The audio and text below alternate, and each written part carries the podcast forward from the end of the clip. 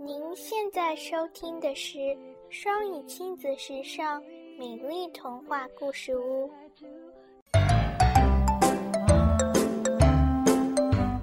Book 5 Goldilocks and the Three Bears.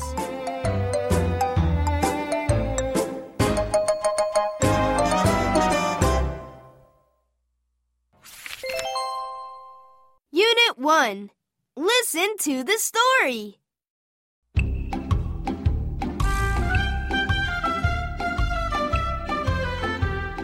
在森林中的一个小屋里，住着熊妈妈、熊爸爸和小熊一家。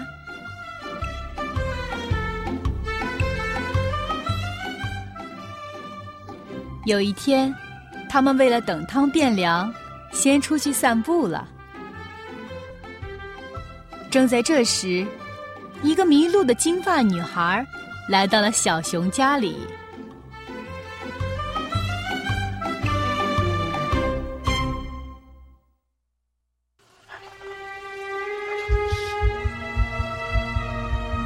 There's a house.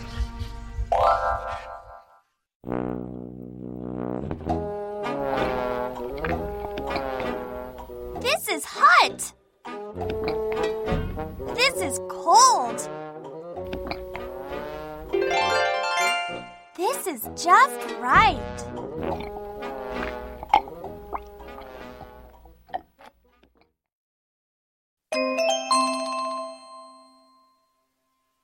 There is a house. 啊，这里有座房子， This is hot. 这碗太烫了， This is cold. 这碗太凉了， This is just right. 这碗刚刚好。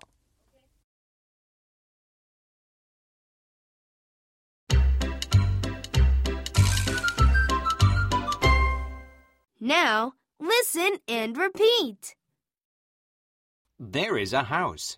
There is a house. This is hot. This is hot. This is cold. This is cold. This is just right. This is just right.